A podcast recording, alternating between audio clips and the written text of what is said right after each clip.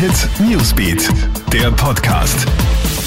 Schönes Wochenende wünsche ich dir. Hier ein ganz ein kurzes Update aus der Krone Hit Newsbeat Redaktion.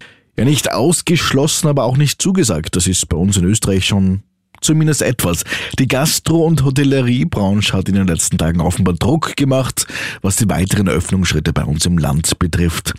Denn nach einem Krisengipfel mit Gastronomen und Hoteliers gestern kann ja der Bundeskanzler Sebastian Kurz sich doch eine Öffnung vor Ostern vorstellen. Jedoch nur mit Eintrittstests bei einem längeren Hotelaufenthalt etwa müssten sich die Gäste jeden Tag testen lassen. Den Spartenvertretern wäre es die Mühe wert. Am 1. März soll bereits eine Entscheidung fallen. Wir werfen jetzt einen Blick in den Kärntner Bezirk Hermagor. Nirgendwo in Österreich gibt es hochgerechnet so viele Corona-Infizierte wie dort.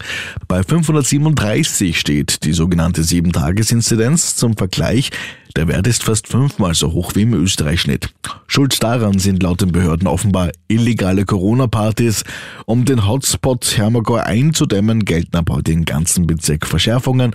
Skifahren ist dann etwa nur noch mit negativen Antigentests möglich.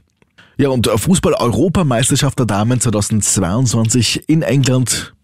Mit unseren Österreicherinnen, Fragezeichen, fast schon fix. Rufzeichen, denn Finnland hat am Abend in seiner Gruppe mit einem 1 zu 0 Heimsieg gegen Portugal ordentliche Schützenhilfe geleistet. Die ÖFB-Frauen können damit nur noch theoretisch von einem der Fix-Startplätze für die drei besten Gruppenzweiten der EM-Quali verdrängt werden. Soweit ein kurzes Update aus der Krone Hit Newsbeat Redaktion für deinen Start ins Wochenende. Ein schönes wünschen wir dir. Krone Newsbeat, der Podcast.